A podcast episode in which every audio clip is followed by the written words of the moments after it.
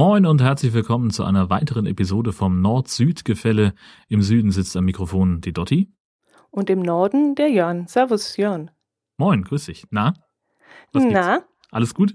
Ja, bei uns soweit alles gut. Du bist frisch erholt und aus dem Urlaub zurückgekehrt. Richtig, ich habe mir ein verlängertes Wochenende in Texel oder auf Texel gegönnt. Ähm, mit meiner Frau zusammen und natürlich mit dem Hund. Haben wir ein kleines, schnuggeliges äh, Ferienhäuschen da ähm, auf dieser, ja, das ist so eine kleine Insel nördlich von Amsterdam, so ungefähr eine Stunde weg von Amsterdam.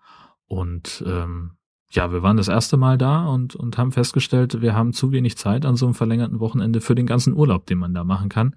Ähm, denn wir haben zwar viel unternommen, haben auch viel gesehen von der Insel, aber so richtig so urlaubig war es dann irgendwie doch nicht. Weil, also wir hatten zum Beispiel, ich weiß nicht, wir sind noch nicht mal irgendwie essen gegangen und haben noch nicht mal irgendwie so richtig landestypische Küche äh, genossen. Das wäre so. eine meiner ersten Fragen gewesen. Ganz viel Pommes und ganz viel frittierten Fisch. Ähm, ich bin tatsächlich eher ein Fan der Bitterballen. Mm. Das ist ähm, so ein, also es besteht aus Kalbfleisch in so einer, ach, wie, wie heißt denn das jetzt, so einer Mehlschwitze. Und das wird dann paniert und kommt in die Fritteuse und mhm. ist eine Sensation, schmeckt unfassbar lecker. Und noch nicht mal das habe ich geschafft, mir irgendwo ähm, eine Portion zum Mitnehmen zu organisieren. Wir haben es gerade hinbekommen, ähm, irgendwo mal in der Fußgängerzone so als kleinen Snack zwischendurch ähm, ein Sakir Patat zu holen, also eine, Tü eine Tüte Pommes. Mhm. Habt ihr also selber gekocht? Genau. Mhm. Ja, die Holländer, die kochen ja sehr viel mit Fett, also frittieren ja arg viel. Richtig, also was, was man frittieren kann, das hauen sie rein, das ist mhm. Das stimmt. Und wie war das Wetter dann so da oben? Äh, wir hatten am Anreisetag war es tatsächlich sehr schön sonnig. Dann hatten wir einen Tag, wo es so ein bisschen diesig und, und nieselig war. Und als wir abgereist sind, kam die Sonne dann wieder raus. Das war also war völlig in Ordnung. Es war windig und kalt und genau so, wie man sich das im Februar an der Nordsee vorstellt. Ähm, es hat alles, war alles richtig so. Wie weit war das von euch entfernt? Wie lange seid ihr gefahren? Äh, doch länger als ich dachte. Also das sind von uns aus tatsächlich so einfache Strecke knapp 600 Kilometer. Ui. Und mit Pause und an der Fähre warten und die eigentliche Überfahrt mit der Fähre, da hat uns das Ganze dann acht Stunden ungefähr gedauert, bis wir bis wir da waren und dementsprechend auch das gleiche zurück. Ja, bei 600 Kilometern wäre es ja beinahe bei uns hier im Süden schon gewesen, wenn du hier runtergefahren wärst. Es ist tatsächlich so, also wenn ich zu meinen Eltern fahre, sind es 550. Ah, okay. Also das ist äh, er, wieder erwarten war das doch sehr, sehr weit. Also wusste ich natürlich schon, als ich es gebucht habe. Ähm, das kam jetzt nicht so wahnsinnig überraschend. Ähm, aber gefühlt war es doch nicht so schlimm. Also wir haben uns äh, auch darüber unterhalten während der Fahrt, dass uns die Reise nicht so lang vorkam wie beispielsweise zu meinen Eltern. Ähm, was wir daran festgemacht haben, dass wir im Prinzip die ganze Zeit ja im Norden geblieben sind. Und dass sich, also die Landschaft hat sich ja nicht so sehr verändert und dann hat man irgendwie, hatten wir das Gefühl, dass wir gar nicht so weit wegfahren. Mhm. Also trotz der langen Zeit, die man natürlich auch merkt im Auto, ist ja klar. Mhm, mh. Ja, und dann wahrscheinlich immer wieder Pausen gemacht wegen dem Hund und so, oder? Ähm, tatsächlich haben wir nur eine Pause gemacht auf der Strecke. Mhm. Ähm, so ungefähr auf der Hälfte, das hat ganz gut gepasst. Ein, war ein Freund von uns wohnt in Oldenburg ähm, und das war so etwas weniger als die Hälfte auf der Hinfahrt. Und da haben wir dann eine Stunde Station gemacht, haben uns bei ihm getroffen, haben noch ein Schwätzchen gehalten, einen kleinen Spaziergang mit ihm gemacht, ähm, um den Hund so ein bisschen Auslauf zu geben. Es ist auch ein bisschen schöner. Sonst machen wir mehrere Pausen, sind dann halt irgendwie auf dem Rasthof oder so und das ist halt irgendwie, also gefühlt ist das auch nichts so. Also ja, da kannst du halt nicht so richtig rumlaufen und weiß ich nicht, überall ist Müll und das war dann doch irgendwie ein bisschen schöner im Stadtpark. Ja, wärst du hier runtergekommen zu uns, dann äh, hättest du Schnee schaufeln können. Du hättest auch von uns die Schneefräse gekriegt, dann hättest du damit spazieren fahren können. Verdammt, das hätte ich wissen müssen. Scheiße auch. Du hättest reichlich zu tun gehabt bei uns. Ah, bei uns ist ja gar nichts an Schnee. Ne? Also ich persönlich finde das sehr gut. Ja. Ähm, wir haben, also ich find, mag ja Winter, wenn es kalt ist, und aber Schnee muss ich nicht unbedingt haben. Außer natürlich, wenn man eine Schneefräse hat. Da wollen wir ehrlich sein. Aber du, also. das ist wirklich zurzeit traumhaft schön bei uns. Ja. Also heute hat die Sonne gescheint bei uns und dann, oh, das ist so herrlich, wenn du dann die Schnee, den ganzen Schnee siehst und das glitzert alles und die Bäume sind äh, weiß eingezuckert. Das ist schon ein Traum. Also wir haben jetzt hier bei uns vor der Tür 700 Höhenmeter, haben wir nicht mehr ganz so viel. Wir haben vielleicht noch einen Meter. Und das ist ja nix. Hm? Das ist ja nix. Nö, nein, wirklich. Du, das liegt bei uns in einem durchschnittlichen Winter in der Breite. Also. Ja, wenn wir jetzt wo hochrechnen würden, wir haben bestimmt in den letzten, also seitdem wir uns gesprochen haben beim letzten Podcast, haben wir bestimmt so 1,40 Meter, 1,60 Meter Schnee bekommen. Äh, wobei das natürlich dann ab einer gewissen Höhe auch zusammensackt, weil es ja schwer wird. Ja. Und jetzt liegt bei uns gerade im Garten ja ungefähr ein Meter, kann man schon sagen. Das ist schon ja, ausreichend. Beim äh, am Nebelhorn, da gibt es auf 1900 Meter wird das ungefähr sein. Da liegen zurzeit 1,70 Meter auf den Pisten. Also Ski und Rodel gut, kann ich mal sagen. Mhm. Und dort gibt es das sogenannte Iglo Hotel. Oh. Und da kannst du dann äh, übernachten. Ich glaube, das kostet 124 Euro pro Nacht in einem Vierer Iglu. Mhm. Und darin enthalten ist dann ein äh, hochexklusiver Schlafsack, also schon das Beste vom Besten, damit du ja nicht frierst. Naja, das will ich ja hoffen. ein, da kannst du ja warme Gedanken machen. Ja. Äh, Allgäuer Käsefondue ist noch mit dabei. Dann die freie Nutzung eines Whirlpools, falls es dir dann doch mal zu kalt wird. Mhm. Und das Frühstück in einem Restaurant. Äh, an der Bergstation ist das, glaube ich. Und äh, was mich ein bisschen gewundert hat, als ich das in der Zeitung gelesen habe, dass äh, das Bergbahnticket nicht mit in, äh, drin ist. Ich nehme mal an, das dass die Leute auch selber hochlaufen könnten mit Schneeschuhen oder so und dann da oben übernachten und das als richtiges Event nehmen könnten. Mhm. Wie lange und, läuft man denn da? Das, da ist man doch Tage du, unterwegs, oder nicht? Wenn du von 800 Höhenmeter hochläufst und dann auf 1900, dann sind es 700 Höhenmeter mit Schneeschuh, da bist du schon eine Weile unterwegs, denke ich.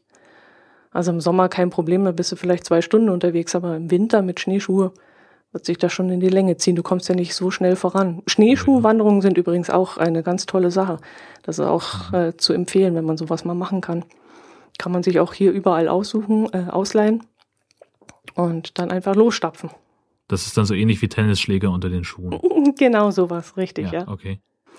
Ja, und jetzt ist ja auch bald wieder Fasching und da nehmen wir ja. mal an, dass ganz viele Faschingsurlauber kommen werden und diesen Schnee natürlich in vollen Zügen genießen können. Denn so einen Traum hat man ja schon seit Jahren nicht mehr. Das ist jetzt die Frage. Faschingsurlauber, sind das Leute, die bei euch mitfeiern? Oder sind das wirklich die Leute, die, sagen wir mal, aus dem Rheinland oder wo auch her, äh, vor dem Karneval fliehen? Hm. Denn das soll es ja auch geben. Das soll es auch geben. Das kann ich mir aber fast nicht vorstellen. Ich nehme mal eher an, dass man da schnell mal ein paar Tage frei nehmen kann, dass man den Rosenmontag vielleicht in manchen Firmen frei nehmen kann, auch den Faschingsdienstag. Und dann ergibt sich da nochmal so ein Zeitraum von drei, vier, fünf Tagen, wo man dann einfach nochmal ausbüchsen kann und nochmal äh, in die Berge fahren kann und zum Skifahren gehen kann. Mhm. Denn soweit ich weiß, ist das bei uns auch eher so in der Gegend, dass dann Leute gezielt anreisen, um dem Karnevalstrubel zu entgehen.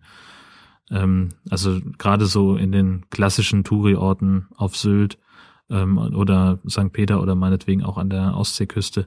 Ähm, da gibt's das relativ viel, ähm, dass da nochmal so ein kleiner Schub kommt.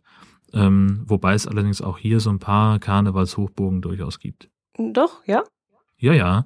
Also äh, Mahne ist zum Beispiel ganz weit vorne ähm, äh, in, der, in der Karnevalszene in Schleswig-Holstein. Da ist also auch wirklich ein Rosenmontagszug und äh, mit die Narren erstürmen da auch das Rathaus am 11.11. .11. und so weiter und so fort. Also ähm, da ist richtig was los. Ähm, es gibt noch so ein paar versprengte andere Orte, ähm, in Büsum gibt's äh, einen Karnevalsverein, ähm, die fahren dann aber auch nach Mahne, um damit zu feiern. Ähm, Kiel hat einen eigenen Karnevalsprinzen, sprich also auch mindestens einen Verein, der da sich engagiert. Und ich, ach, irgendwo war noch was. Ich bin da nicht so. Also ich habe zwar rheinische Wurzeln, aber irgendwie bin ich da nicht so, bin ich da nicht mehr so drin in dieser Karnevals Szenerie. Mhm. Weißt du dann, wie so gefeiert wird? Gibt es dann Umzüge oder trifft sich das in irgendeiner Halle oder wie läuft das da um? Also in, in Mahne ist es tatsächlich so, dass es einen, einen Rosenmontagsumzug gibt ähm, mit, äh, ich glaube, 20, 30 Wagen ähm, und mehreren tausend Leuten. Also ähm, da wird schon eine, eine Woche vorher ähm, wird da schon aufgebaut und äh, die Straßen werden schon mal, also die Straßensperrungen werden schon mal vorbereitet. Ähm, die die Strecke, das wird so weit vorbereitet, dass da äh, ja Sicherungszäune einfach wahrscheinlich stehen, ähm, dass da an den engen Stellen niemand gefährdet wird. Und natürlich wird auch schon an den Karnevalswagen gebaut. Ähm, da nimmt man dann meistens so eine Kohlkarre, so ein Anhänger, auf dem normalerweise der der Kohl reingefahren wird ähm, und der wird dann halt ausstaffiert ähm, wir haben jetzt gerade kürzlich über eine Gruppe berichtet ähm, im, auf der Arbeit, äh, die haben das Motto Disneyland ähm, und haben da also wirklich so, so ein Disneyland-Schloss auf ihrem Wagen aufgebaut, ganz clever, denn da drin haben sie dann das Dixie-Klo versteckt für die lange Tour. Ähm, das ist nämlich mehr als unangenehm, wenn man dafür immer vom Wagen runter muss. Ähm, und dann haben sie, weiß ich nicht, Figuren gemalt und ausgeschnitten und, und äh, den Wagen halt richtig äh, schon fertig. Äh, und damit sie dann am Rosenmontag den größten und schönsten nach Möglichkeit natürlich haben, ist ja klar. Mhm. Jetzt ist aber Disney nicht unbedingt sozialkritisch oder politisch.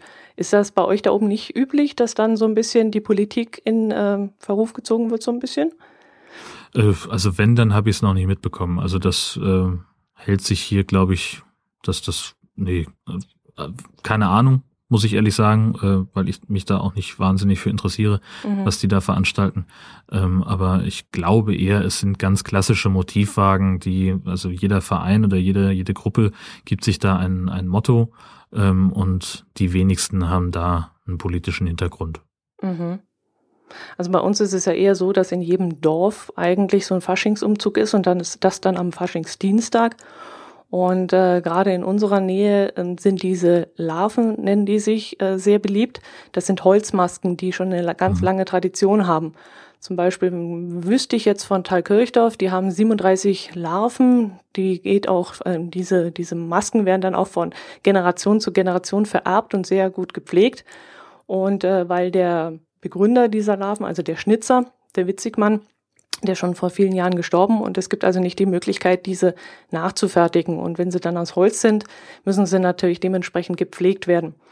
Und äh, das hat eigentlich so jeder Ort hat ähnliche Masken, die sie aufziehen, aber das hat jetzt mh, hm, nicht viel mit ähm, ja mit Verhohnepiepelung von irgendwelchen Politikern zu tun, sondern äh, das ist einfach mehr die Tradition.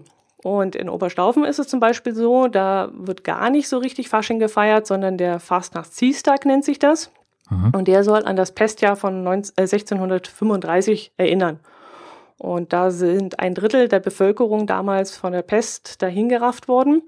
Mhm. Und der damalige, ähm, die damalige Herrschaft, der Hugo von Königseck, der hat dann die Söhne zu sich aus, die Söhne des Dorfes zu sich ins Schloss gerufen und hat ihnen eine ganz edle und ähm, sehr wertvolle Fahne geschenkt und hat dann gesagt, äh, jedes Jahr zu diesem Tag sollen die jungen Männer durchs Dorf ziehen und diese Fahne schwenken als Erinnerung an dieses schreckliche Jahr.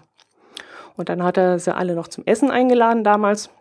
Und äh, so hat sich das dann von einem Jahr ins nächste gezogen. Es gab dann wohl mal so 80 bis 100 Jahre, da wurde diese Tradition unterbrochen. Mhm. Aber das hat sich dann auch wieder irgendjemand dran erinnert und seitdem wird das bei uns gefeiert. Das äh, kleine Problem an der Sache ist, dieser Ablauf ist sehr genau vorbestimmt und ähm, man hat also als Außenstehende, Außenstehender nicht viel von dieser Feierlichkeit. Okay. Also es ist eher so eine Feierlichkeit, die die Einheimischen unter sich machen. Und da werden zum Beispiel gehen die äh, männlichen, äh, die verheirateten Männer mit den unverheirateten Frauen in ein Restaurant und feiern da und tanzen und ähm, tanzen auch einen Gesellschaftstanz, den sogenannten Français. Mhm. Und äh, seit 1919 war das, glaube da hat sich dann die Gleichberechtigung durchgesetzt und die Frauen, die verheirateten Frauen, durften dann mit den ledigen Männern einen Tanz in einer anderen Gaststätte durchführen. Naja. Und so hat das äh, ja schon seit vielen, vielen Jahren Tradition. Und zum Schluss, um 18 Uhr abends ist das, da ist eigentlich der einzige Zeitpunkt, wo man als Außenstehender auch etwas von diesen Feierlichkeiten hat. Da zieht nämlich die Blasmusik dann durch den Ort und vorne weg läuft der sogenannte Butz. Das ist ein, wie ein bisschen wie ein Clown angezogener, bunt angezogener Mann mit einer Maske und der stellt die Pest dar. Ah ja. Der muss dann um 18 Uhr, wird er dann ähm, unter großem Hallo, ähm, stirbt er und wird dann zu Grabe getragen. Und somit ist dann dieser Tag beendet. Leider ist das jetzt für Außenstehende nicht so interessant. Da feiern eigentlich die Oberstaufner sich selbst und dieses Jahr. Ähm, als wenn man bei uns irgendwie Fasching feiern will, da muss man schon in die größeren Städte gehen. Ich weiß gar nicht. München ist eigentlich auch nicht so als Hochburg des Faschings bekannt, glaube ich. Da sind so Sachen bei uns hier unten wie der Blecken am Aschermittwoch eigentlich viel wichtiger und interessanter. Mhm. Kennt ihr das auch, dieses der Blecken? Habt ihr sowas auch, diese Aschermittwochssitzungen?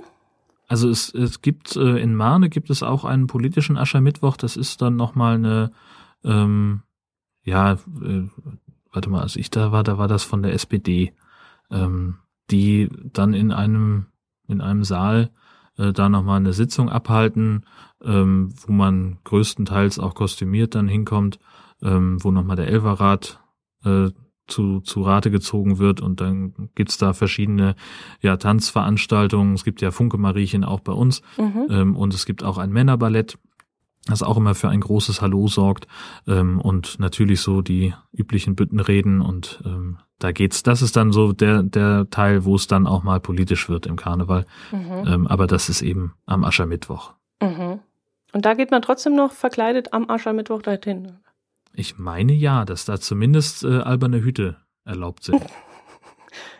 die sind am Silvester also, auch erlaubt. Ja, genau, richtig, richtig, genau. Da gehören sie auch dazu. Hm, ich merke schon, also wir sind nicht so unbedingt die Faschingsgänger. Nee, nee. Aber Faschingskrapfen nee. isst du, oder? Ja, überall, wo es geht. Ja, klar. Also, na, doch, doch. Äh, also jetzt natürlich im Augenblick nicht so sehr wegen dieser ganzen Diäterei, die ich veranstalte. Das ist ja, ist ja alles sehr, sehr low carb orientiert. Also Wie von läuft? daher, äh, also es gibt Tage, wo mir das echt kolossal auf den Keks geht, nicht einfach mal eine Handvoll Nudeln essen zu können oder Kartoffeln oder einfach ein schönes Brötchen. Ähm, da bin ich sehr froh, dass ich dann einmal in der Woche diesen Naschtag habe, wo das explizit erlaubt ist.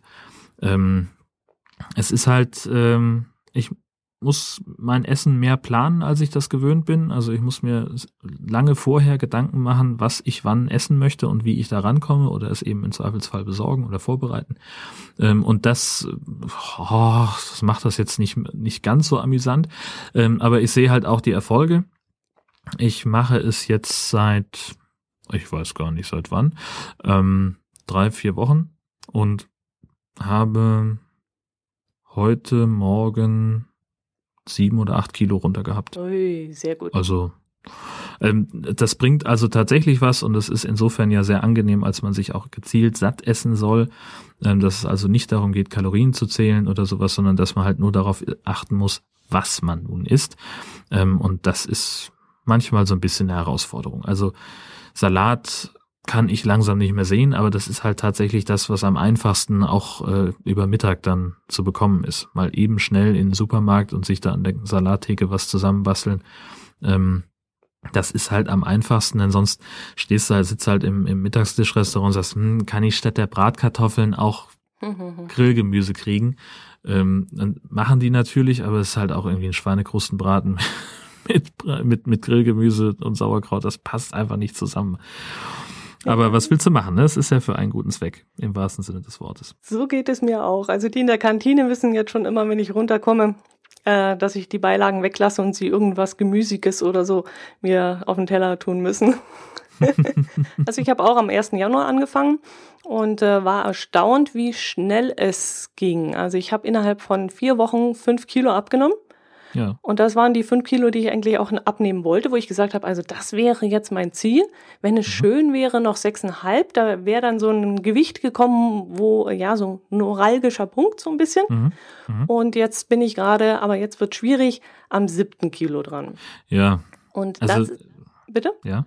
Äh, das ist halt, also bei mir tatsächlich an manchen Tagen, äh, da bewegt sich das dann so im 100 Gramm Bereich. Also mhm. das ist auch eben Bestandteil dieser Diät, dass, dass ich mich täglich wiege äh, und das dann in so ein Online-Portal, äh, so ein Erfolgscenter äh, eintrage und das sieht dann immer so ein bisschen deprimierend aus, wenn man das sich so im 100 Gramm mal mehr, mal weniger ähm, und so, wenn, gerade wenn es dann so an so eine Schwelle geht, ne, so die mhm. 120 zu unterbieten zum Beispiel. Das war, äh, das hat sehr lange gedauert gefühlt. Mhm. Ja, mir hat meine Waage zwischendrin nochmal einen Schreck äh, verursacht. Die hat nämlich, da ist die Batterie langsam alle gegangen. Mhm. Und dann stand ich da morgens auf der Waage und denke mir, was, drei Kilo mehr? Das geht doch nicht. Das kann doch nicht sein. ja, wo kommen die jetzt her? Krampfhaft ja. überlegt, das kann doch nicht sein. Ich habe doch gestern seit gestern Abend nichts gegessen und wie geht denn das ja. über Nacht? Und dann habe ich nochmal drauf gestanden, plötzlich wieder zwei Kilo weniger, dann nochmal drauf gestanden, dann wieder mehr. Und es ging ein paar Mal so, habe ich dann erstmal den Boden äh, ausgewechselt, also mhm. die Waage in, ins Bad getragen ja, und ja. dort nochmal probiert. Da ging das auf die gleiche Weise weiter. Und dann habe ich meinen äh, Herz allerliebsten gefragt, ob da vielleicht die Batterie alle sein kann. Ja, kann durchaus. Und dann haben wir die erstmal ausgewechselt. Und seitdem zeigt sie wieder das an, was sie anzeigen soll. Dann ist das vielleicht der Trick. Ich habe ja. mich nämlich schon gefragt, äh, also bei mir sieht es ganz ähnlich aus. Ähm, es liegt offensichtlich daran, wie ich mich auf die Waage draufstelle. Mhm. Und, also ich habe jetzt immer eine Fliese im Flur, wo die Waage immer steht, damit mhm. das immer der gleiche Untergrund ist. Ähm, und es ändert sich mitunter auch, wenn ich die Waage um 90 Grad drehe. Mhm. Also das, auch das führt zu einer Veränderung. Das heißt, ich steige jetzt von jeder Seite sozusagen fünfmal auf die Waage äh, und bilde dann einen Mittelwert von den ganzen Gewichten, die ich da so angezeigt bekomme. Es sind meistens so drei oder vier. Ähm, äh, ja, und das, das schwankt auch tatsächlich sehr, also durchaus im, im Kilobereich. Ähm, wahrscheinlich müsste ich da auch einfach mal nach den Batterien gucken. Das, das ist ein guter Hinweis. Ja. Ja, ich bin ganz froh, dass, also ich bin über meinen Erfolg jetzt schon sehr froh und ich hatte ja vor, auf jeden Fall bis Ende Mai durchzuziehen und das werde ich jetzt auch machen, wobei ich schon sehr gespannt darauf bin, was passiert, wenn man sich wieder umgewöhnt und wieder normal ist. Ja. Da versuche ich jetzt schon manche Tage so ein bisschen auszuprobieren, was ist, wenn ich jetzt doch eine Beilage, aber halt nur bis ein Uhr und nach ein Uhr nicht mehr. Ah ja. Und da mhm. versuche ich jetzt ein bisschen mich ranzutasten, ob das vielleicht in Zukunft funktioniert. Ich möchte mich auch nicht zu sehr einschränken, denn so wie du vorhin gesagt hast, da jedes Mal rumzupopeln und zu sagen, ach, jetzt bitte keine Kartoffeln dazu, sondern lieber so und so. Das möchte ich eigentlich nicht. Das ist, nee, das, es ja. macht mir keinen Spaß, dann essen zu gehen, wenn das so das, wäre. Ja, das nervt halt auch daran. Also das muss ich auch ganz klar sagen. Ähm, wie gesagt, es funktioniert und es ist alles super und ich habe nicht das Gefühl, dass ich übermäßig auf was verzichten muss, denn ganz ausgeschlossen ist es natürlich nicht, dass ich auch mal Kartoffeln oder mal Nudeln esse. Nur das gibt dann halt Abzüge sozusagen. Ähm, und man darf, also ich kann es halt dann nicht weiß ich nicht, also ich soll ja eine bestimmte Anzahl von grünen Punkten über den Tag retten ähm, und ich möchte eigentlich immer so viel Grün wie möglich auf meinem Erfolgsbarometer haben ähm, und dann versuche ich das äh, zu, zu, zu vermeiden. Das heißt, meine Standardfrage im Restaurant ist eigentlich, kann ich eigentlich auch Grillgemüse statt der Beilage haben und mhm. falls nicht, kein Problem, aber es wäre toll, wenn es ginge. Mhm. Ähm, das funktioniert meistens, nicht immer ähm, und äh, kommt sich ja trotzdem auch irgendwie doof vor, mhm. ehrlich gesagt dabei. Ne? Hast du, habe ich das jetzt äh, vielleicht nicht gehört, ähm, hast du ein gewisses Ziel, wo du sagst, das muss jetzt noch sein oder eine gewisse Nö. Zeitspanne? Nö, also ich habe ähm, gesagt, ich will jetzt einfach mal gucken, wie lange ich das durchhalte und wo mich das Ganze hinführt. Ein echtes Ziel definiert habe ich eigentlich mhm. nicht. Ähm, ja, mein Gott, also man muss da, wenn man diese mit dieser Diät anfängt, die ich jetzt da mache, ähm, dann muss man halt so ein Zielgewicht eingeben. Ich hatte jetzt halt 100 Kilo ein oder 99 Kilo eingegeben. Äh, das war aber wirklich sehr, sehr willkürlich gewählt. Äh, keine Ahnung, ich mache das so lange, wie es mir Spaß macht. Und wichtig ist für mich eigentlich das Gewicht nachhaltig zu reduzieren, mhm. ähm, dass es eben auch dauerhaft dann hoffentlich so bleibt. Ne? Also das ist dann, äh, ich nehme das auch so ein bisschen als, als äh, ja, äh, Lernzeit oder wie du es nennen willst, also dass ich halt einfach mal, mal mir selber beibringe, vernünftiger zu essen, was weiß ich, nicht mehr nach 18 Uhr oder also nicht auf die Idee kommen, um acht oder um neun noch mal schnell eine Pizza zu bestellen. Ähm, das ist halt äh, eigentlich ja sowieso gesunder Menschenverstand, wollen wir ehrlich sein. Äh, aber das äh, kann man mit diesem Programm ganz gut abtrainieren. Mhm. Und das, das ist auch eines der Ziele. Aber wirklich ein konkretes Gewichtsziel, nö, habe ich nicht. Also wenn ich irgendwann merke, es macht keinen Spaß mehr, es geht mir so sehr auf den Keks, ähm, dann höre ich halt wieder damit auf. Dann bin ich mal gespannt, wo wir dann nächsten Monat stehen. Ja, ich auch. das wird ganz aufregend. Was wir auch noch vom letzten Monat äh, ergänzen müssen, wir hatten ja mh, mm, im letzten Monat äh, das Unwort des Jahres noch nicht gewusst, weil wir genau. aufgezeichnet genau. haben, als das noch nicht äh, publik gemacht worden ist. Inzwischen wissen wir ja, wie es heißt, das Unwort des Jahres. Und da habe ich mich schon den ganzen Monat drauf gefreut. Ähm, Lügenpresse, was sagst du denn dazu? Ich habe mich da sehr drüber gefreut, ähm, dass dieses Wort zum Unwort gekürt wurde, weil ich bin ja nun mal als Journalist gewissermaßen Teil der Lügenpresse. Ähm, und ich finde es, ich finde es unerträglich, dass äh, Leute wie Pegida versuchen, diesen alten Nazi-Kampfbegriff wieder salonfähig zu machen und, und so sehr zu benutzen.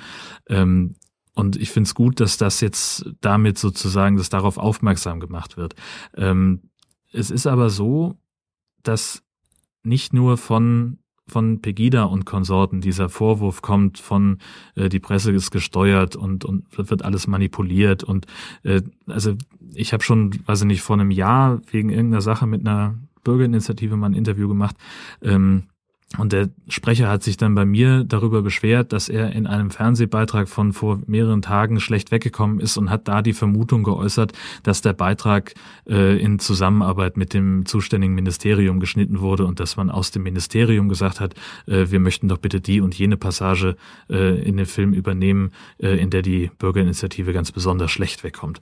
Oder jetzt äh, gibt es gerade so einen Fall äh, in, in Randrum im Kreis Nordfriesland, ähm, da gibt es etwas, das nennt sich Blumenkonto Konto, das ist ein, ein, ein Konto, auf, über das der Bürgermeister der Gemeinde den, äh, die, die Vollmacht hat und es klang zunächst so, als hätte sonst niemand außer ihm was davon gewusst. Schon gar nicht ähm, die Amtsverwaltung, die also den Haushalt betreut. Ähm, denn dieses Konto, das ist halt ja ein ganz normales Girokonto. Wenn jetzt irgendjemand Leistungen vom örtlichen Bauhof äh, in Anspruch nimmt, dann äh, nimmt er, dann, dann kriegt er eine Rechnung und muss das Geld darauf überweisen. Und äh, darüber haben wir halt berichtet, weil dieses Konto nicht im Haushalt der, der Gemeinde auftaucht und das ist halt einfach etwas, das sah so, sah ungewöhnlich aus oder ist für mich auch ungewöhnlich weiterhin.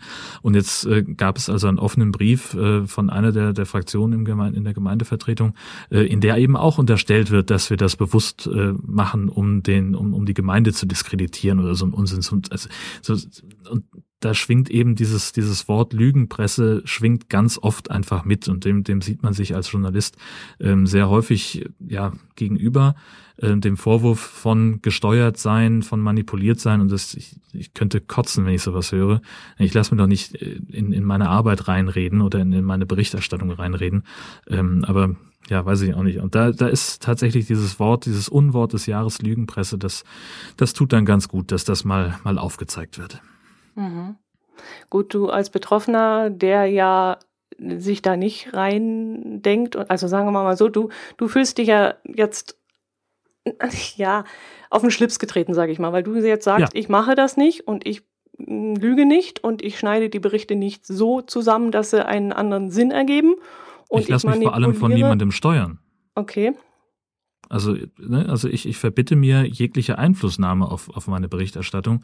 Mhm. Ähm, natürlich gibt es immer mal Absprachen, dass man halt sagt, äh, weiß ich nicht, äh, wir haben hier, keine Ahnung, die Staatsanwaltschaft hat irgendwie irgendwelche Ermittlungen. Dann gibt es immer so solche Gespräche, die die im Vertrauen oder unter C passieren, dass man also hintergründig informiert wird. Ähm, aber es gehört dann halt auch einfach dazu, dass man ähm, darüber nur ein Teil erzählt. Das ist halt einfach, um diese Ermittlungen nicht zu gefährden. Und das, das, das gibt es auch in, mit, mit der Verwaltung und sowas äh, von Städten, Gemeinden, auch vom Land, ähm, gibt es immer wieder Hintergrundgespräche. Natürlich erfahren wir Journalisten dann mehr als das, was wir am Ende erzählen dürfen. Mhm. Das ist aber, das hat halt einfach, das hat nicht den Grund, dass wir gesteuert werden, äh, sondern das hat halt einfach den Grund, dass dadurch irgendein ein Verfahren beeinflusst oder, oder in seinem Ausgang gefährdet würde. Äh, und das, das, das ist was, was völlig Normales. Und das hat nichts damit zu tun, dass wir irgendwem Informationen vorenthalten wollen würden. Mhm. Und mir wird auch nicht, ich lasse auch nicht irgendjemanden drüber lesen, was ich äh, in der, in der Berichterstattung schreibe. Wenn ich ein, äh, also ich lasse mir noch nicht mal irgendwas freigeben, wie es ja zum, zum Teil ist es ja mittlerweile üblich, ähm, in der Zeitung Interviews freigeben zu lassen. Mhm. Das das Management von irgendwem dann nochmal drüber lesen will und unliebsame Passagen rausstreichen möchte. Aber selbst das, da würde ich ablehnen, dann gäbe es halt keine Berichterstattung, Punkt. Mhm. Und ganz viele Institutionen, also gerade sowas wie Politik oder sowas, ist, würde nicht funktionieren ohne Öffentlichkeit. Die sind darauf angewiesen, dass wir berichten ähm, und dann sollen sie uns bitte auch so berichten lassen, ähm, wie wir das für richtig halten. Und das ist auch das, was in aller Regel passiert. Also mir ist noch nicht der Versuch untergekommen, dass jemand versucht hätte, eine Berichterstattung aktiv zu verhindern oder zu seinen Gunsten zu verändern. Mhm. Ja gut, jetzt müsste man natürlich auch noch auseinandernehmen. Berichterstattung und das, was man allgemein im Fernsehen vorgesetzt kriegt, das verschwimmt ja auch immer ein bisschen. Äh, also wenn ich dann so sehe, irgendwelche Testberichte, die da gebracht werden, wo man dann hinterher weiß, die sind irgendwie gekauft worden oder äh, manipuliert worden, und dann wieder diese neutrale Berichterstattung, die es also hauptsächlich in den öffentlich-rechtlichen gibt, ist da natürlich auch nochmal ein Unterschied. Äh, man hat immer wieder mal, ich, ich, sehe das jetzt natürlich nur von der anderen Seite, äh, mitbekommen, dass irgendwelche Sachen zugeschnitten wurden oder umgeändert wurden. Ähm, als Beispiel kann ich da mal nennen, es war mal ein Bericht über eine Hotelbewertung ähm, im Fernsehen beim Privatsender. Mhm. Und ich habe mich da gewundert, warum. Also sie haben dann gezeigt, ja, da ist alles dreckig in dem Bad und überall Sprengsel und was weiß ich, Dreck jedenfalls. Und ich habe mich dann irgendwann gewundert, warum der Dreck mitwandert, wenn die Kamera sich bewegt. Und dann haben mhm. die da mhm. offensichtlich eine, einen Filter davor gemacht vor die Kamera mit irgendwelchen Drecksprengsel. Und das ist mhm. Ja gut, das ist ja wirklich. Und das also unter, nur im unteren Bereich, da wo eben diese Badewanne, dieser Badewannenrand war. Mhm. Oder jetzt eine große deutsche Boulevardzeitung hat mal eine Bekannte von uns äh, interviewt und dargestellt als ähm, ja heiße tolle Bäckersfrau. Mhm. Und die hat sich dann hinterher schwer darüber beschwert, dass alles, was sie dort gesagt hat, die hat sich natürlich gebauchklatscht gefühlt, dass sie da so ähm, hofiert wurde von der Zeitung. Die hat sich aber hinterher beschwert, dass sie, dass total alles umgedreht wurde und nicht so wiedergegeben wurde, wie sie das gesagt hat. Ja, das ist dann natürlich scheiße, das ist richtig. Und wenn solche Sachen passieren, dann zweifelt man natürlich auch ein bisschen daran. Klar, man muss sehr genau trennen, wer was erzählt. Aber ich muss dazu sagen, das Wort Lügenpresse kannte ich nicht in dem Zusammenhang, dass das damals im, äh, unter den Nationalsozialisten auch schon missbraucht wurde. Äh, das war mir ganz neu und ich habe mich eigentlich immer sehr viel für diese Zeit interessiert, aber ich kannte das Wort echt nicht.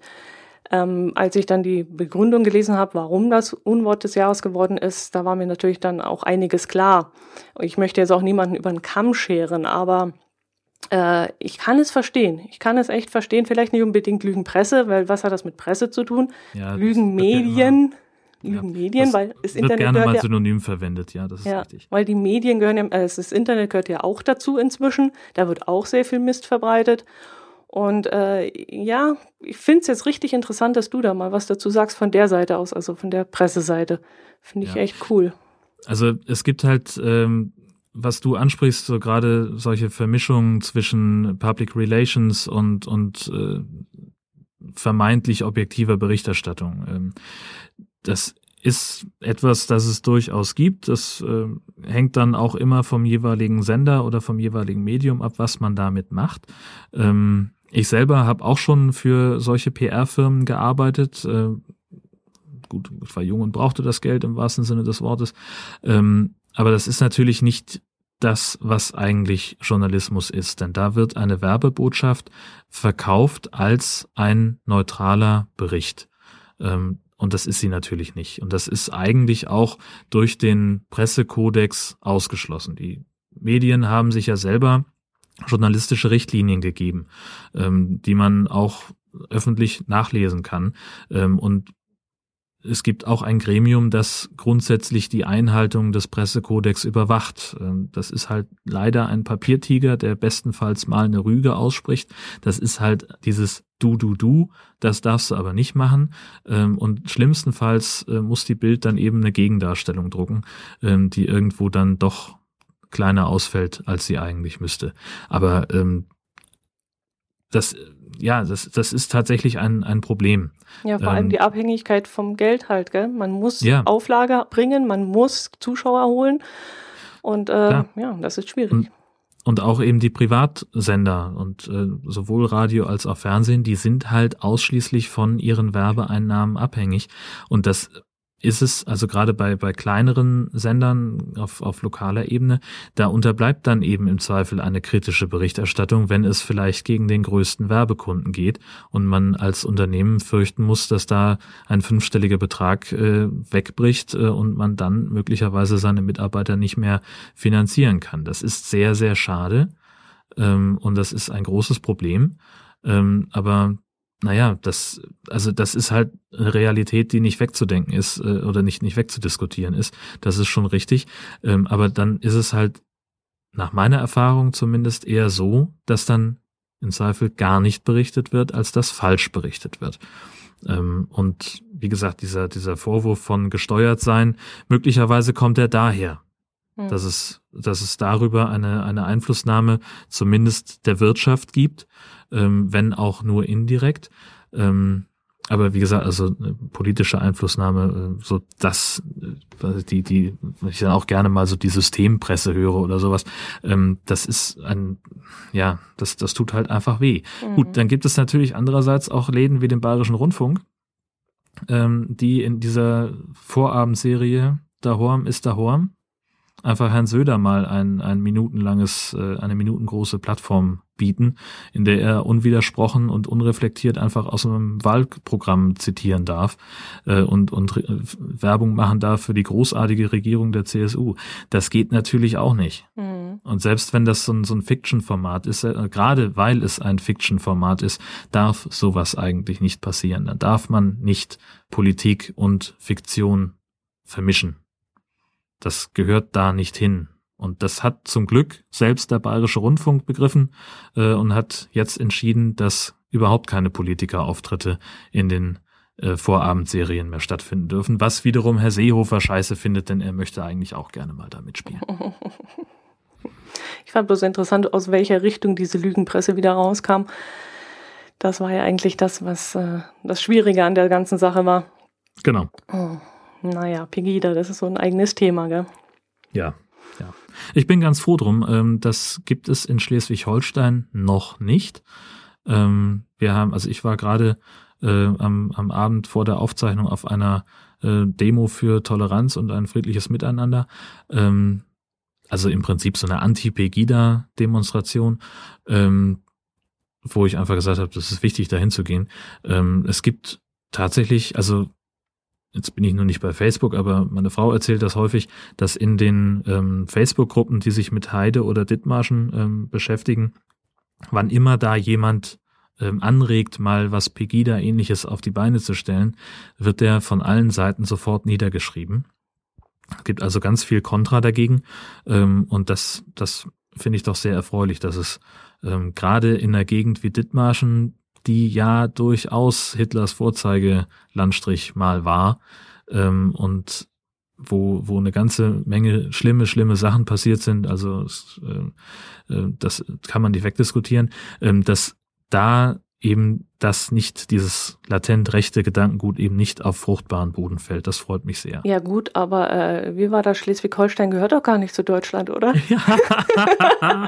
Ja, genau. Großartig. Das Großartig. musst du jetzt aber hier auch kurz ähm, erzählen. Du hast es in deinem eigenen Podcast erzählt. Ich habe herrlich. kringelig gelacht. Das ja, ihr gehört ja gar nicht zu Deutschland. Was willst du genau. eigentlich? Richtig, genau. Was fällt mir eigentlich ein? Ähm, nein, also es geht um die, ähm, um diese Pegida-Ableger. Also Pegida ist ja dieser Verein Verein und die hatten eine Lügenpressesprecherin, ich sage es einfach mal so, ähm, die auf einer Lügenpressekonferenz ähm, deutlich gemacht hat, dass sie irgendwann jetzt äh, zurücktreten will, aus dem Verein austreten möchte, weil sie mit den Zielen nicht mehr einverstanden ist. Hat also einen eigenen Verein gegründet, die Direkte Demokratie für Europa, DDFE. Ähm, und dieser Laden hat jetzt kürzlich sein eigenes Logo vorgestellt. Das ist ähm, auf blauem Grund ein relativ dünner Kreis in Deutschlandfarben und den großen Buchstaben DDFE oben drüber. Und im Hintergrund sieht man halt Europa mit einer nicht ganz maßstabsgetreuen Zeichnung. Und in der Mitte ist Deutschland. In einer die Proportionen stimmen vorne und hinten nicht, ähm, aber es ist als an, etwas andersfarbig dargestellt und so im ersten Moment guckt man drauf und denkt, ja, das ist irgendwie so Richtung Osten ist ein bisschen zu breit geraten und dann fällt einem so auf den zweiten oder dritten Blick auf, irgendwas fehlt da aber. Und da haben sie tatsächlich einfach vergessen, Schleswig-Holstein mit einzufärben. Bei diesem Pegida-Abklatsch, äh, da hört Deutschland kurz hinter Hamburg auf. Ich kann mich schon wieder wegschmeißen. Großartig. Also es ist so toll, dass ein, also wir stehen ein für Deutschland und gegen die äh, äh, gegen die Islamisierung äh, und wir wissen aber noch nicht mal so ganz genau, wie Deutschland eigentlich aussieht. Das ist ja. doch so peinlich, oder? Unfassbar. Unfassbar. Ich habe tatsächlich, ich habe mehrfach es aus meinen sämtlichen Kollegen gezeigt im Büro, äh, die, die auch völlig fassungslos waren. Also wir haben uns, ich vor allem und alle anderen gleich mit, haben sich da ähm, sehr weggeschmissen. Witzigerweise allerdings, das erste, worauf die meisten angesprungen sind, ist die Ostausdehnung Deutschlands auf dieser äh, auf, in diesem Logo, dass es also nach Osten hin zu breit wird. Also ich habe jetzt nicht ganz genau nachgeguckt, ob das wirklich schon die Oder-Neiße-Linie ist, die sie da ähm, noch wieder reaktiviert haben, aber das ist das Erste, was den Leuten auffällt. Ähm, und dass Schleswig-Holstein fehlt, da muss man sie, musste ich die meisten drauf aufmerksam machen. Ich finde es auf jeden Fall wahnsinnig witzig. Sehr schön. Deutschland hat nur noch 15 Bundesländer. Ja, richtig. Weißt du, was Newtopia ist? Ich habe davon gehört. Ähm, und zwar in einem anderen Podcast, den ich gerne höre, der, der Medienkuh. Ähm, das ist ein neues Showkonzept von Sat1, das jetzt am 23. Februar, glaube ich, startet. Mhm, genau. Und so wie es aussieht, ähm, ist das so eine Art Big Brother, aber ähm, auf ländliche ähm, Gegend reduziert, so viel ich das mitgekriegt habe. Und man soll wohl die Möglichkeit haben, die Bewohner, die dort in dieses Dorf einziehen, es muss dann irgendwo in der Nähe bei Berlin sein, glaube ich. Irgendwo in Brandenburg, ja, genau. Mhm. Dass man die rund um die Uhr beobachten kann. Das soll wohl bezahlt, ja, man muss wohl bezahlen für diesen Rundumblick und äh, dieses 24 Stunden Showing, sage ich jetzt mal. Mhm. Ähm, aber es soll wohl auch immer abends um 19 Uhr dann auf Sat 1 ausgestrahlt werden. Wie lange das sein soll, weiß ich nicht. Ich nehme an, dass es dann so ähnlich wie beim Big Brother ist, dass sie einfach so einen Zusammenschnitt vielleicht zusammenstellen. Ja, ja, genau. Ich glaube, das ist abends eine Stunde, ähm, die sie da zeigen. Und ähm, das ganze Projekt ist, soweit ich weiß, angelegt auf ein Jahr. Mhm, genau. Es gibt aber in dem holländischen Format ähm, das ist ja eine Endemol-Produktion und in Holland ist das schon sehr erfolgreich gelaufen. Da sind einige Leute da geblieben. Wie da, da sind geblieben? einige, ja, das, die, die, haben halt gesagt, ich möchte gerne hier wohnen bleiben in diesem Ach was. Utopia. Ja. Ähm, und die wohnen da, glaube ich, jetzt schon seit zwei Jahren. Also es geht ja bei diesem Konzept darum, ähm, die starten, glaube ich, mit einer Scheune. Da sind äh, ein paar Kühe, ein paar Hühner drin, ähm, und sie haben, weiß nicht, die Anschlüsse für, für Wasser und Strom sind vorbereitet, aber noch nicht, noch nicht äh, ausgebaut. Und sie haben 5000 Euro und ein Prepaid-Handy mit 25 Euro. Und da können sie halt Dienstleistungen einkaufen. Zum Beispiel, wenn sie keinen Klempner haben im Team, dann können sie halt einen Klempner kommen lassen, der da eine Kloschüssel hinbaut zum Beispiel. Oder sie können sich äh, ein paar Wände bauen oder eigene Hütten bauen, müssen aber sehen, dass sie mit diesem Startkapital hinkommen und äh, dass sie irgendwie es schaffen, sich selbst zu versorgen. Und dazu, also in Holland war es wohl so, dass sie, ähm, dass da einer dabei war, der dann so eine Art Ferienwohnung gebaut hat und sich, dann konnten halt Leute von außen kommen und da übernachten gegen Geld. Mhm. Und haben dann das Ganze mitfinanziert und waren dann halt Gäste da auf, auf Zeit buchstäblich. Mhm. Ähm, und das ist die große Herausforderung, zu, zu gucken, ähm, erstmal so eine Art Gesellschaftsform äh, zu finden und andererseits eben sich selber so zu organisieren, dass halt alle da überleben können. Mhm. Also als ich das zum ersten Mal gehört habe, da kam es mir irgendwie bekannt vor, als wenn sowas ähnliches schon mal irgendwie in RTL oder woanders äh, durchgezogen worden ist, dass man Leute aussetzt und ähm, wirklich unter, ja, in so Hütten wohnen lässt und sie dann ihr Getreide selber ernten müssen und das auch schroten müssen. Ich hatte das irgendwie im Hinterkopf, dass das nicht ganz neu ist. Ich habe dann auch mal nachgeguckt im Internet, ob ich was finde, aber habe leider nichts mehr gefunden. Ich hatte auch noch im Hinterkopf, dass das mit den Pfahlbauten in Unteruldingen am Bodensee zu tun hatte dass da mal so ähnliches war. Aber ich glaube, in dem Ausmaße, dass da 15 Menschen ein Jahr lang in so ein Dorf ziehen, Das habe ich bis jetzt auch noch nicht gehört, nee. Also es gab meines Wissens mal vom ZDF eine, ein Experiment, ähm, dass eine Familie oder eine, eine kleine Gruppe von Menschen leben musste wie im 19. Jahrhundert mhm. oder im 18. Jahrhundert, also unter äh, in Anführungszeichen, also aus heutiger Sicht der primitiven Verhältnissen. Ähm, aber da weiß ich jetzt auch, ich kann noch nicht mehr sagen. Du sowas ähnliches auch gehört. Ah ja. Ja, ja. ja. Wirst also, du es anschauen? Ich, werde auf jeden Fall mal reinschauen. Ich gebe dem Ganzen auf jeden Fall eine Chance. Ähm, 19 Uhr ist jetzt noch nicht so die Zeit, wo ich gemeinhin fernsehe. Ähm, meistens bin ich da überhaupt erst zu Hause. Aber also versuchen möchte ich das auf jeden Fall mal. Ich bin gespannt, wie sie es schaffen, ähm, da diesen Zusammenschnitt so eine Dramaturgie reinzubekommen. Denn das braucht man ja. Man muss ja irgendwie einen, einen, einen Verlauf haben, es muss ja irgendwie was passieren oder so. Ähm, und nachdem es in diesem Notopia nur Kameras und diese Leute gibt, aber keine Aufgaben oder keine Challenges oder sowas, die sie erfüllen müssen, ähm, stelle ich mir vor, dass das ganz schön knifflig wird, da eine Stunde Material zu finden, das einigermaßen konsistent und gleichzeitig unterhaltsam ist. Hm, wer weiß, im Big Brother war es ja auch interessant, aber da haben sie halt immer wieder mhm. Aufgaben gestellt gekriegt und das ist die ja. Frage, ob dort auch irgendwann ein Tagesziel zu erreichen ist. Naja, eben, und das, das ist halt, das ist halt nicht der Fall. Also du hast halt diese, diese Beschränkungen, die es bei Big Brother gibt, äh, die hast du halt nicht. Also bei Big Brother ist es halt so gewesen, da haben sie, sitzen sie halt rum den ganzen Tag, müssen ihre Challenges machen und haben irgendwie so ein, so ein, ja, weiß ich nicht, so, so Verhaltensregeln, was sie tun und lassen dürfen. Ähm, zum Beispiel, was weiß ich, dass sie sich nicht mittags hinlegen dürfen und einfach den ganzen Tag verpennen oder irgend sowas. Ähm, und das hast du meines Wissens bei Notopia überhaupt nicht. Es geht wirklich darum, alles auf Anfang ist ja der Slogan, ähm, zu gucken, was ist die mögliche neue ähm, Gesellschaftsform oder was, also die, die Frage, die, die immer im Raum steht, wenn du ganz von Null anfangen könntest, ohne Regeln, ohne, ohne Vorschriften, was würdest du verändern? Mhm. Und da gibt's dann, also die Frage stellen sie auch regelmäßig bei Twitter. Ähm, und da kommen dann halt so Sachen wie, ich würde Geld abschaffen wollen und, und wieder zurück zum Tauschgeschäft gehen oder ähm, solche Geschichten. Also andere Staatsformen finden, die, die äh, nicht so, ähm, also mit mehr direkter Einflussnahme oder irgend sowas. Mhm. Ich lese gerade, dass äh, auf der Newtopia Internetseite wird es einen kostenlosen Livestream geben. Mhm. Insgesamt soll es vier davon geben und drei sind allerdings kostenpflichtig. Wäre ja auch interessant zu wissen, was man bei dem einen sieht und was man bei den drei anderen. Wärst du grundsätzlich bereit zu sagen, ja, ich möchte da einen Livestream haben?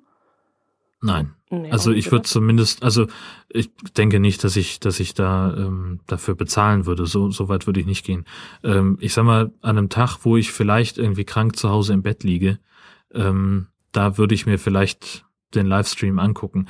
Ähm, ich schätze einfach mal, dass sich der kostenlose Livestream aus einer oder maximal zwei oder drei Kameras ähm, bedient, durch die zufällig geschaltet wird. Und wenn du halt Pech hast, dann sind die halt gerade nicht da.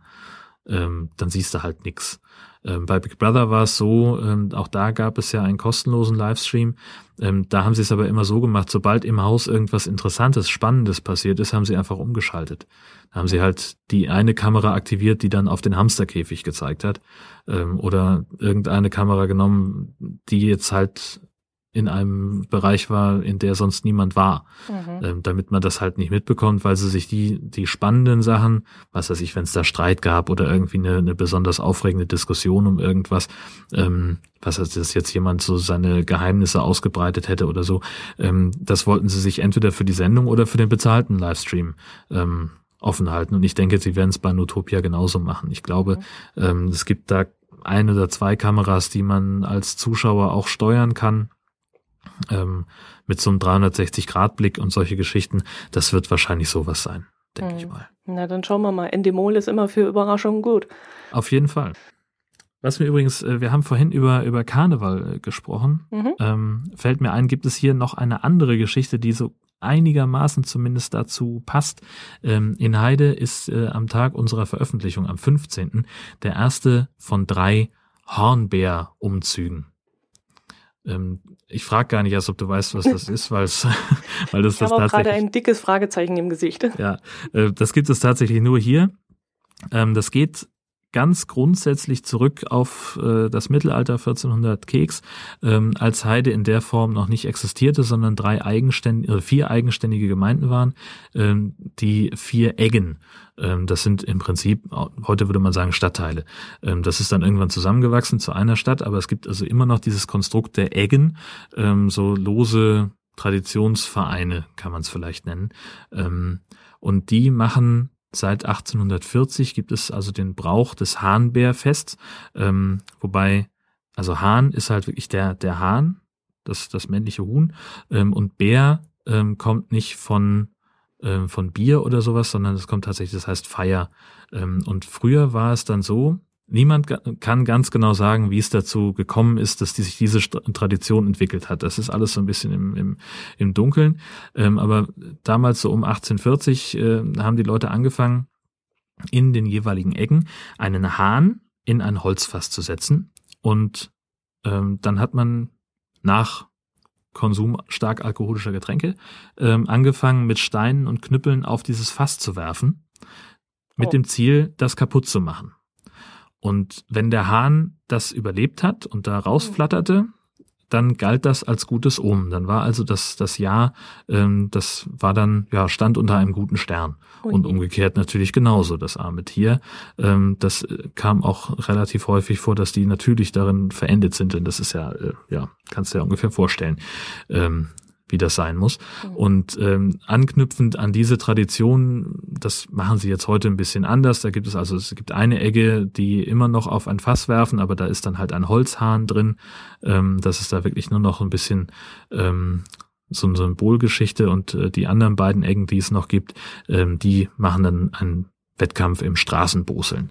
Ähm, mhm. Und gemein ist allen Eggen, ähm, dass die Aktiven, also die Eggenbrüder, das ist natürlich wieder mal so eine reine Männerveranstaltung, ähm, die treffen sich morgens um sechs im feinsten Zwirn, also mit Zylinder und Frack und weißen Handschuhen und ähm, Fliege und weißes Hemd und sowas haben sie an. Und dann ziehen sie äh, gemeinsam durch die Stadt, an der, durch ihre Egge, so eine ganz festgelegten Route, ähm, kehren überall mal ein, trinken dabei ordentlich ein und nachmittags gibt es dann den sogenannten Festkommerz, das ist eine Tanzveranstaltung, da sind dann auch die Frauen wieder zugelassen ähm, und dann kann man halt als Frau versuchen, ob man seinen volltrunkenen Gatten noch irgendwie über die Tanzfläche geschubst bekommt, aber meistens scheitert das. Mhm. Wirst du hingehen? Ähm, ich gehe da nicht hin, äh, hauptsächlich, also zu dem Festkommerz sowieso nicht, das ist eine interne Geschichte, soweit ich das weiß, äh, aber den, den Umzug, den gucken wir uns gelegentlich mal an, äh, weil da auch dann, da sind dann halt alle Ecken dabei und äh, Blasmusik und noch Gruppen aus anderen Orten. Und das Kindervogelschießen ist dann auch noch irgendwann in den Schulen, ähm, die marschieren auch alle mit, also das ist eine Riesenveranstaltung, ähm, zumindest, also den, da gibt's den, den großen Abschlusszug, ähm, der über mehrere Stunden dauert, ähm, gefühlt. Und witzigerweise kommt er auch direkt bei mir am Bürofenster vorbei. Das ist dann ganz praktisch. Ähm, dann habe ich sozusagen den Logenplatz. Ähm, ja, aber mehr als arbeiten das. am Sonntag. Ich muss arbeiten, ja, genau. Oh, okay. Ja. Aber dann kannst du vielleicht am darauffolgenden Wochenende zum Biegebrennen gehen, oder? Das könnte ich möglicherweise machen, genau. Da ist äh, die, das, ähm, das habe ich schon überlegt. Äh, da ist auch tatsächlich in, in Tönning im Ultima Watt Forum die lange Nacht der Bieke. Ähm, das äh, große heidnische, wir treiben den, den, den, den Winter aus fest äh, mit Reisigfeuer und Grünkohl essen und ähm, lauter spannenden heidnischen Bräuchen. Mhm. Also wir haben auch vor, zum Funken zu gehen. Ich habe zu meinem Herz allerliebsten gesagt, wir müssen unbedingt hin. Ich brauche ja was zu erzählen für den Podcast. Ja. Das haben wir uns mal schon rot angestrichen im Kalender. Das ist ja bei uns am 21. und 22. Februar. Und äh, das wollen wir dann auf jeden Fall äh, anschauen. Vielleicht schaffe ich es, ein paar Fotos zu machen. Im Dunkeln nicht immer ganz einfach.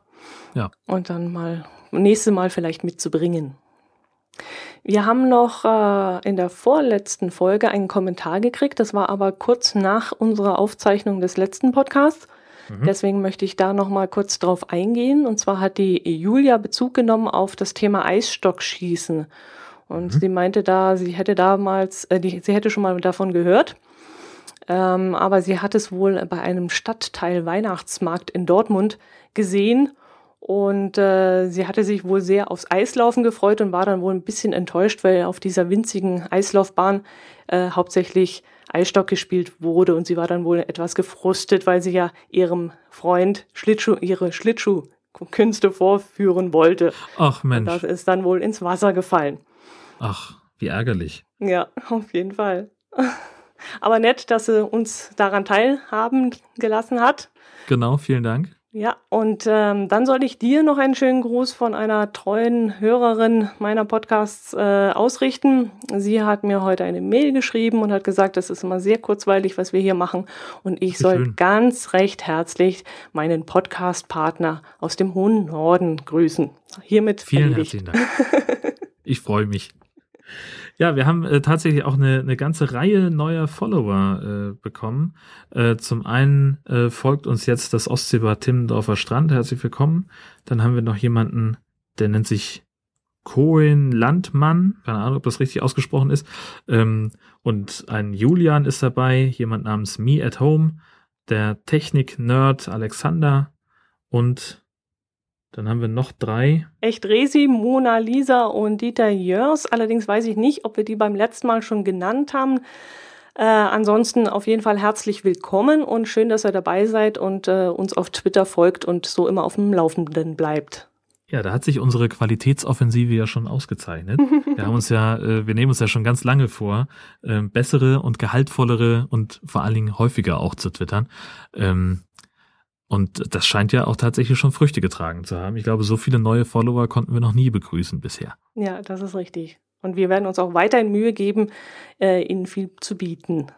Genau. Geil. Richtig, ja. Ja, und im Wesentlichen, also mir fällt tatsächlich auch gerade nichts mehr ein, was wir noch. Äh oder haben wir irgendwas vergessen? Nein. Nein, ich glaube nicht. Nö. Nö. Alles dabei gewesen heute. Genau. Ähm, dann sage ich vielen Dank. Ich danke auch. Und dann treffen wir uns nächsten Monat wieder. Genau. Und zwar am 15. wieder, mittags um, um 12. 12. Genau. Servus. Tschüss.